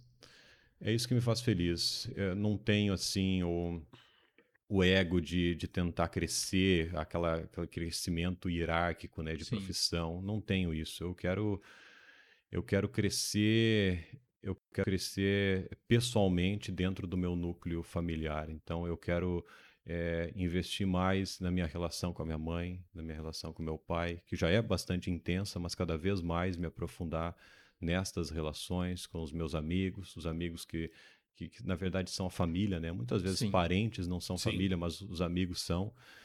Então, a, o meu investimento é de vida, é, é pessoal mesmo, mas que ao mesmo tempo é social, porque eu acredito muito na comunidade. Eu acredito que tudo está ligado à nossa comunidade. O futuro econômico brasileiro, eu acredito muito que está ligado a estes núcleos, a você pensar na comunidade, você comprar mais da agricultura familiar, para não precisar ter o transporte, por exemplo, de alimentos, né, de Sim. poluindo, eh, vindo num caminhão e Sim, é sensacional, né? agrotóxicos. Oito reais alface orgânica, assim, e o 608 metendo diesel em cima é natural, né? Faz parte da natureza. E hoje nós temos muitas eh, eh, cozinhas comunitárias, por exemplo. Eu acho sensacional esse Sim. trabalho. Hortas comunitárias, né? Em grandes cidades, inclusive São, em São Paulo, Paulo. muito, né? É, em São Paulo. baldios. São Paulo nós temos muitas hortas comunitárias ah, dando assistência, inclusive alimentação para quem não tem alimentação, né? Para quem não tem condições de comprar um alimento, então suprindo necessidades básicas da população, tem um trabalho sensacional. E hoje 80% da, dos empregos são gerados por pequenos negócios. Pois Então, é. esta é, é a essência da economia, no meu ver. Não é o, o grande empresário, não é a grande empresa que tem o papel essencial. Também tem um papel Sim. importante, mas eu acho que o investimento na comunidade é, é o investimento mais importante. Então, no momento em que eu invisto nas minhas, nas minhas relações pessoais, agregado ao que eu aprendi a fazer, seja através do jornalismo, seja através da escrita, eu acho que eu estou contribuindo também ativamente ali, seja com a própria economia, com o papel social do jornalismo, né, que muitas vezes é esquecido. E, e- e esse é meu objetivo, é contribuir, é, é fazer parte ali da comunidade de maneira ativa, de maneira benéfica, de tentar modificar ao- aos poucos a sociedade, não naquela visão egoísta que a gente tem muitas vezes até no, no jornalismo Sim. mesmo, na faculdade, né? "Ah, Eu quero mudar o mundo. Mas a gente precisa mudar a nossa realidade Sim, se tu não local. consegue mudar o teu bairro, não consegue ajudar a tua comunidade, como é que tu vai mudar o mundo? Pois é, não tem como, né? A Essa- gente, ainda mais que o é- jornalismo que é está cada um- vez mais afastado da pessoa, né? Da E que é mais um dos erros do, da- do curso de jornalismo, né? Tu entende que tu vai ajudar, vai salvar o mundo. Tu é o novo super-homem. não é, não é. Tu é o quarto poder. Não é. Esquece. Tu, tem- é. tu não consegue mudar teu quintal, cara. Hum. Quem te inspira hoje? Ou quem te inspirou no passado? Eu Lembrei aqui de Marne Barcelos, Nossa, primeiro que, que me veio assim. Foi a pessoa que mais me, me incentivou, por exemplo, a publicar um livro. Sim. Todo dia ele, li, ele leu, aqui, esse meu primeiro livro que eu não quero publicar, ele leu e ele achou sensacional. Ele falou isso pra mim, ele me deu dicas ali, quem sabe tu faz isso, tu faz aquilo. E ele leu, né, um, um poema meu no, no ar, né, na TV, que me deixou extremamente feliz. Ele ficou emocionado com a dedicatória que eu fiz. E ele entendia exatamente essa minha ideia, né, de, de comunidade, de valorizar quem, quem está próximo. É, eu sei que ele aprendeu isso a, a- custo de, de muita coisa, né, que ele passou ao longo da vida, pelo que ele falava. Mas, eh, principalmente antes dele falecer, ele tinha uma visão muito parecida do que essa que eu estou falando, né, de comunidade, de valorizar. Ele tinha vontade de, de, de- de sair, né, de ir para um, para uma cidade menor, para um litoral, para ter uma vida sossegada, valorizar ali as relações familiares, né? É, então eu acho que a, o Marne Barcelos acabou me inspirando bastante. E minha mãe, né? Minha mãe me, me inspira diariamente. Ela é uma pessoa sensacional, é uma pessoa assim que que eu não tenho palavras para dizer, é uma pessoa querida, uma pessoa é, carismática, tem um conhecimento de vida enorme, ela tem uma experiência de vida como eh, dona de casa, como mulher. Hoje ela é Hoje ela não gosta que fale que ela é vegana, né? Porque ela não quer se definir como vegana, mas ela está mais de dois anos sem comer carne, sem nada de origem animal. Ela se Legal. declara vegetariana, então vamos usar esse termo. Minha irmã é vegana também hoje em dia. E, e ela tem uma mente muito aberta de, de, de conhecimento, de, de visualizar o mundo de uma maneira diferente. E é a, a pessoa do dia a dia, é essa Sim. pessoa que a gente está Sim, falando. é. é. uma costureira que trabalha em casa, faz ali o concerto, tra- trabalha para uma firma, mas trabalha em casa, faz ali, eu tenho contato com a comunidade bem ali do bairro, que, que leva roupa para ela arrumar, para ela consertar. É uma pessoa que tem o, o lote da casa grande, que ela consegue plantar as coisas dela. Então, tá tudo ligado ali à comunidade. Ela compra de, de pequenos agricultores da minha cidade. Ela tem essa ligação, essa conexão muito forte. E, e hoje ela é minha melhor amiga, porque eu converso com ela às vezes três horas num dia, eh, Ah. por telefone, por vídeo. A tecnologia está aí contribuindo né, com isso é. também. Eu acabo participando da rotina familiar de maneira bastante intensa através disso. Às vezes a gente não fala nada, fica ali, eu fico fazendo minhas coisas, fico fazendo dela, e tá ali o celular, ela, ela lavando a louça, eu lavando minha louça. Legal. E, e, e é isso. Eu acho que minha mãe me inspira bastante também. Eu acho que essas duas pessoas, acho que resume bem, né? Tem, tem meu pai, que é uma pessoa sensacional, mas, eu- mas se for definir a, a minha mãe representando minha família como um todo, né? Sim. E o Marne Barcelos, é, acho que me inspirou muito, não só profissionalmente, mas como conceito de, de como eu iria colocar a minha vida profissional é, é, agregada à minha vida pessoal, sabe? Aos conceitos, às ideias que eu tenho. É, eu acho que ele contribuiu bastante com isso também. E pra gente fechar, quem tu deixa, o que tu deixa, o que vai te fazer sentir saudades daqui? das conexões, né, amigos, assim, as conexões do, do dia a dia da- das pessoas que eu, que eu conheci, pessoas sensacionais.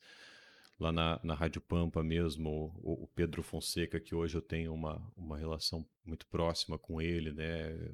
Participo das conquistas, fico extremamente feliz com cada conquista dele, de comemorar, de me emocionar. É, a Carol lá na rádio, trabalha no Jornal Sul, trabalha na Rádio Pampa também, uma pessoa sensacional que eu conheci. Tem o, a- o próprio Clériton, hoje em dia a gente não tem uma conexão muito intensa, até porque a gente está em setores diferentes, muitas vezes horários diferentes, mas no início da, da Rádio Pampa foi talvez a pessoa que eu tive uma conexão maior, assim, né, de, de me escutar, de me entender, a- os meus dilemas ali é, da, da adolescência para a vida adulta, quase, né? Porque ele com 18, 19 anos não é bem vida adulta, né? Sim. Tu tá meio perdido ainda na, na tua vida e ele acabou me, me- ajudando bastante. O próprio César Emanuel na, na Caiçara, eu tive uma conexão legal no início com ele também. É, Monique Pimentel, que é uma grande amiga, que ficou três, quatro meses na Rádio Pampa e se tornou minha melhor amiga aqui em Porto Alegre. Então, tudo isso é, é a- a- as pessoas que fizeram o dia a dia, as pessoas que eu conheci aqui, eu não trocaria por nada, né? Então, a troca de ideias, a troca de ideias, a troca de experiências, eu acho que é o que, que vale mesmo na vida, né? E a gente evolui quando a gente se permite isso, né? Sim. Bom. Agora só fazendo mais uma pergunta, porque acho que eu não vou ter oportunidade, ou espero que tenha, mas entrevistar outra pessoa de Francisco Beltrão. Claro. A rixa de Francisco Beltrão com Pato Branco ainda continua? Ah, é mais forte do que nunca. Ah, é? De onde é que surgiu essa rixa? Eu não faço ideia. É assim. Mas é... E também nem quero, mas Quero, os outros é. já bem claro. Não, eu acho que é mais o- a ideia, assim, de desenvolvimento das cidades, né? Que é muito parecida. É, e aí nós temos a... é, uma fala que é a maior cidade do sudoeste do Paraná e a outra fala a mesma coisa. Hoje nós sabemos que Beltrão é maior que Pato. Sim, eu, eu, fa- eu sou beltronense, mas é, os dados estão mostrando isso também, né? sim. É, um- alguém que mora em Pato Branco pode contestar isso, quem sabe. É Bozena, talvez. A Bozena. A a- a- Engraçado que ela não é nem paranaense, Não, né? né? A, a atriz, que, mas É, ela, ela, ela acabou conversando e pegou o daí, daí que se fala muito, né? Sim. No final de uma frase lá na minha cidade. Lá na nossa região como um todo, né? E acabou fazendo esse personagem que ficou bastante conhecido. Mas tem é, uma, é, é muito intenso essa essa rixa é, em tudo. A faculdade de medicina, por exemplo. Beltrão teve uma faculdade de medicina recentemente, aí Pato Branco foi lá, também quero ter uma faculdade de medicina. a, tem se intensificado muito que o futsal é muito forte lá, né? Ah, Então nós temos dois times eh, considerados grandes, estão disputando ali a, a Liga Nacional né, de Futsal e tudo mais. Pato Branco tem uma história eh, melhor, né? O time do Pato do que o time do Marreco, que é da minha cidade de Beltrão. Lá Sim. tem, eles fazem o clássico das penas, né? Que é o Pato e o Marreco. hum, Então é, é uma experiência mais recente. O Marreco mesmo tem uma acho que 15 anos, talvez até menos de, de vida, mas que tem essa, essa rixa muito grande em relação ao futsal, né? sim. Ultimamente o Pato tem se dado melhor, inclusive ganhando eh, Liga Nacional, né? E, e- mas o Marreco sempre teve um time forte, assim. E eu acho que vem daí a, a, a- intensificação da rixa. Mas, mas se espalha pelo mundo e virou, claro, uma brincadeira, porque eu tenho amigos em Pato Branco e Sim. tudo mais, né, cara? A gente acaba se zoando. E, e, e é muito salutar, assim, não é nada violento, não tem nenhuma. nenhuma Virou só uma, uma rixa mesmo, tipo uma, uma piada, assim. Uma piada coisa. que as pessoas vão pra fora do país, acabam mostrando cartaz Beltrão maior que Pato, Pato maior que Beltrão. então, É, é legal, né? engraçado, né?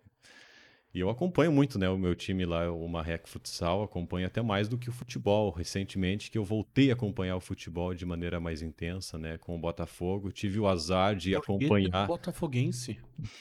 é, é uma história curiosa também. O meu irmão virou botafoguense por causa do Cafu, que teve uma passagem Uhum. pelo Botafogo. E aí ele era criancinha, ele adorava o, o Cafu. Ele falava Caçu, Caçu, Caçu. e aí ele queria ser botafoguense. Foi botafoguense por muito tempo e, e eu virei botafoguense por causa dele, né? Tinha ele Sim. como referência e tudo Sim. mais. Só que ele mudou de time, eu fiquei. Ele mudou pro Inter, ele não era nada ligado ao futebol, ele mudou pro Inter só para agradar meu pai, que é colorado. Minha mãe é gremista. E, e ele mudou só para agradar meu pai, mas eu, eu permaneci a minha paixão assim pelo Botafogo. Pude acompanhar alguns times interessantes do Botafogo, assim, nada de não, não acompanhei nenhum campeonato, porque Sim. o Botafogo não ganhou nada desde que eu nasci, né? Ganhou, ganhou só no ano que eu nasci, né? Em 95, o Brasileirão, com Túlio Maravilha e tudo mais.